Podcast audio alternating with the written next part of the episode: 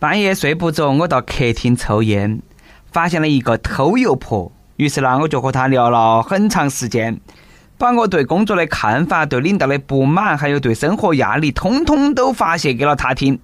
烟抽完了，于是我狠狠的一脚把她踩死了。没办法，你知道的太多了。看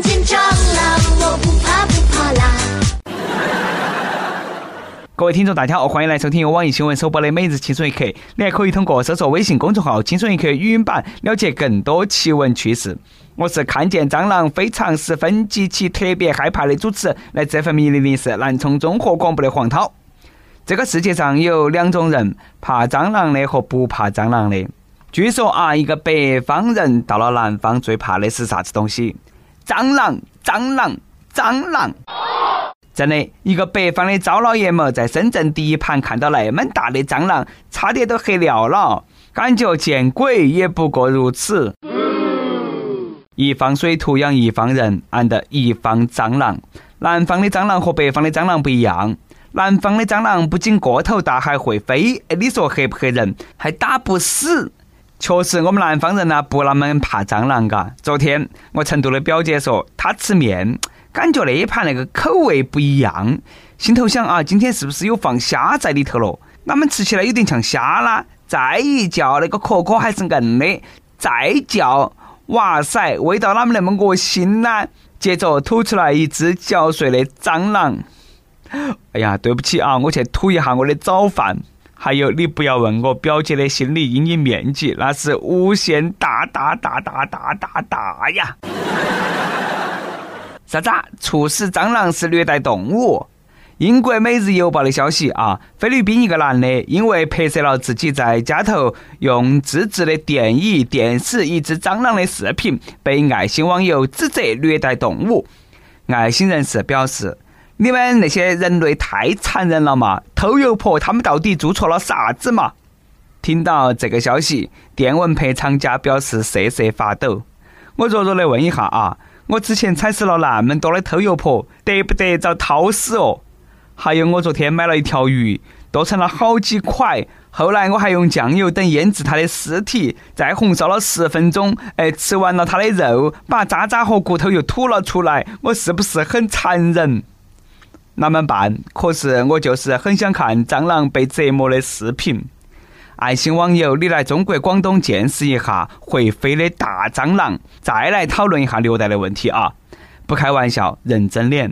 我想，爱心网友指责的可能不是他杀蟑螂，而是他虐杀折磨蟑螂的心态，嘎。折磨是一种心理扭曲，折磨任何生物都可能是犯罪的起源。好了，对了啊，不说那些恶心的蟑螂了，我们来说一件开心的事情。最近，广西柳州三江侗族自治县知了小学举行了散学典礼。典礼上，学校为品学兼优的学生发了奖状。嗯，这份奖状呢有点特别，不是奖状，而是三斤猪肉。五十三个品学兼优的同学，每人领了三斤猪肉。学校说啊，之前发的奖状和文具啦都太普通了，猪肉啦还能够带回家去和外公外婆、爷爷奶奶一起分享。那些猪肉都是从贫困户手上买下来的，不错啊，很好，贫困户开心，娃儿们呢应该也很开心。这个哈，我觉得不是得单纯的三斤猪肉，而是红烧肉、回锅肉、叉烧肉、猪肉烧白啊、东坡肉、粉蒸肉、鱼香肉丝、梅菜扣肉、酥肉，这是实实在在的奖励呀！哎，那些小学生心想啊，以后呢，别个问我奖状和奖品呢，我都可以拍起肚皮，自豪的告诉大家，都在这里。划重点啊！学校说猪肉还能够带回家去和外公外婆、爷爷奶奶一起分享，没有提到爸爸妈妈，因为那爸爸妈妈都在外头打工。哎，那些学生呢，大多数都是留守儿童，这应该是孩子们吃得最香的一顿肉了吧？因为这是他们第一盘通过自己努力得到的三斤肉。娃们呐，加油啊！努力读书都有肉吃。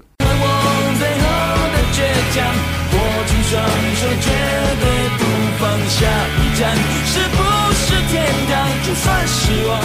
最近呢，三十八岁的姚明同学终于在入学七年后大学毕业了。七月八号，在上海交通大学举行的二零一八年本科毕业生毕业典礼上，姚同学作为学生代表发言。他自嘲说：“在校读书的几年中，我不止一次想过要退出，特别是在上高数课的时候。未来是你们的。”恭喜姚明同学顺利毕业，并成功拉高了今年应届毕业生的平均工资和身高。高数考试的时候，姚明心想啊，同学，昨日借我抄一下嘛，介绍科比给你认识。监考老师说：“姚明同学，不要搞那些小动作，考试期间，请你坐下来完成你的卷子。”老师，我都是做到的。我脑补了一下校长给姚明拨穗的画面，校长拿起长长的棍子，努力举高高给姚明拨穗，嘎，哎，画面还真的是有点美。在高数面前，大姚同学也颤抖了，握手握手啊！每盘高数考试，我都觉得自己看了假书，上了假学，拿了假笔，还有一个假脑壳，一脸懵啊！拿到分数，老师总是对我说。那盘考试了，你考了六十分，但是请你记住，这不是你努力的结果，而是我努力的结果。最近我们的歌神也很努力，在努力的开演唱会，努力的抓逃犯，抓逃犯，我只服张学友。哦，又又又又又抓了一个逃犯。七月六号啊，内蒙古呼和浩特体育场，歌神张学友的演唱会还没有开始，警察叔叔就用人脸识别技术锁定了一个全国在逃的逃犯王某某，并顺利把他抓了。王某某说，他一个月前来到呼和浩特市，听说张学友的演唱会，专门就买起票冒雨去看，结果他来听我的演唱会。十七岁的初恋，你来听他的演唱会，你真的是用门票换了手铐一对。歌神，你的协警身份快要藏不住了，请不要叫我歌神，请叫我张警官。风调雨顺萧敬腾，国泰民安张学友，横批嚣张至极。哦，据不完全统计，这个已经是张学友演唱会上落网的第六名逃犯了。对于歌神演唱会又抓逃犯，现在的观众毫不惊讶，只是来了一句：“果然又抓到了一个。”年少不听张学友，听懂已是狱中人。哪们办嘛？我那个话刚刚还没说完，小编又给我塞了一张纸条啊！啥子？张学友又抓了一个。七月八号，歌神张学友洛阳演唱会现场又抓了一个无证驾驶的歌迷。那个啥啊，逃犯们，你们都不看新闻的吗？前头抓了五个了，哦不，抓了六个了，为啥子你们还要去嘛？还是说你们都是不信邪，纷纷前往张学友演唱会进行挑战？挑战成功者获得手铐一副。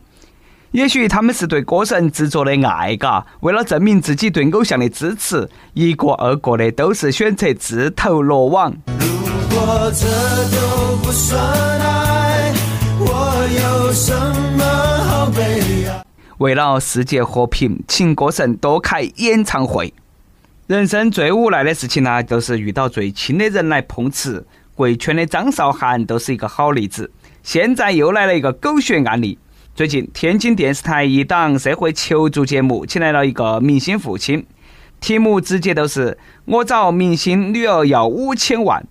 这个明星父亲呢，在节目当中谴责女儿某某某红了以后呢，都不认自己了。明明身价过亿，却拒付赡养费的不仁不义、不忠不孝的行径。他希望通过节目给女儿施加压力，索要五千万的费用。我的诉求是要五千万，否则都一起下地狱。虽然说这个老贺在节目当中直呼了女儿的大名，但是呢，节目组都做了消音处理，但还是难不倒网友大神。从节目给出的信息来看，三十岁中戏毕业天津人，他们很快找到了那个女儿是哪个？嘎，都是女星毛晓彤。对的，都是那个捉奸前男友的女星毛晓彤。据悉，毛晓彤十个月的时候，他妈老汉都分居了；两岁的时候正式离婚，从此毛晓彤一直跟到其妈妈生活。这个亲生老汉承认自己吸毒，不过呢，已经半年没有吸了。二零零八年还蹲过班房，但是呢，哎，就算那么，他还是毛晓彤的亲生爸爸。就是你，就是你，比如说，你现在混成，你就是混成撒切尔，你就是混成伊丽莎白，我就是混成萨达姆，我也是你爸爸。现在女儿红了，有钱了，却对自己不管不顾，不得行。他现在要五千万，从此买断关系，老死不相往来，否则就一起下地狱。随后，网上曝光了毛晓彤老贺和某节目导演聊天的记录。他要求有与毛晓彤妈妈同等的生活质量。他住别墅，我也要住别墅；他开悍马，我也要开悍马。不答应，后头还有狠招哦！下地狱，狠招，确定是亲爹吗？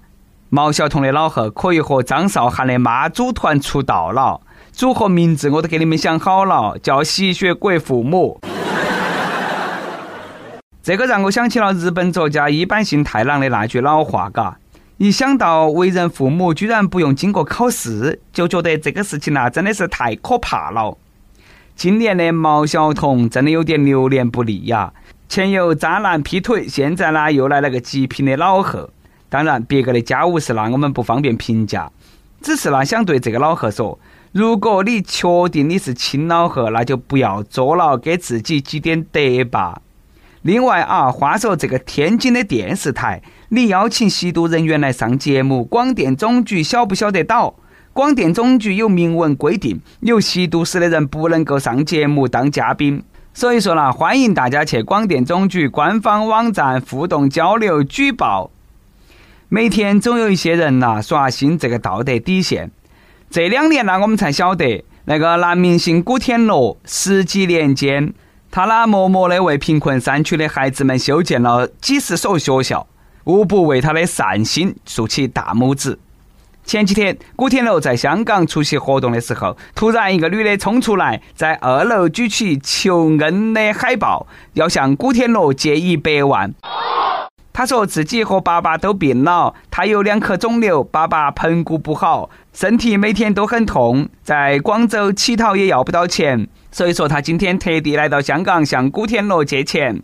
他说，如果古天乐不借，那不如死了算了，不如死了算了，嘎。所以说啦，这个就是赤裸裸的道德绑架吧。如果你的情况是真的，那真的是很可惜啊。但是呢，别个的钱也不是大风刮来的，天上跌下来的。对不起啊，古天乐的钱都拿去修希望小学了，到现在还用的翻盖手机，老婆都没有娶，凭啥子借你一百万嘛？真的啦，绝对不能开这个头。如果借给他，以后是不是哪个有困难都去找别个古天乐嘛？那别个倾家荡产也帮不过来噻。又想起了那句老话：可怜之人必有可恨之处。跟贴谱榜上去问我有五十万可以不上班吗？亦有不想爱说，我没得存款照样不想上班啦。哎，我也是嘎，每个月啦总有那么三十天不想上班，但是啦看哈存款余额，又总是精神抖擞的去搬砖了。每日一问：亲生老贺要五千万，不给都一起下地狱。如果是你，你会给吗？一首歌的时间，亦有彤彤说：七月十号是我的生日，不知不觉三十岁了，一直被催婚，从来没有脱单。但是呢，我很享受现在的生活，上班、旅行、读书、美食，这样的我很喜欢。我想点一首歌曲，萧亚轩的《一个人的精彩》送给自己。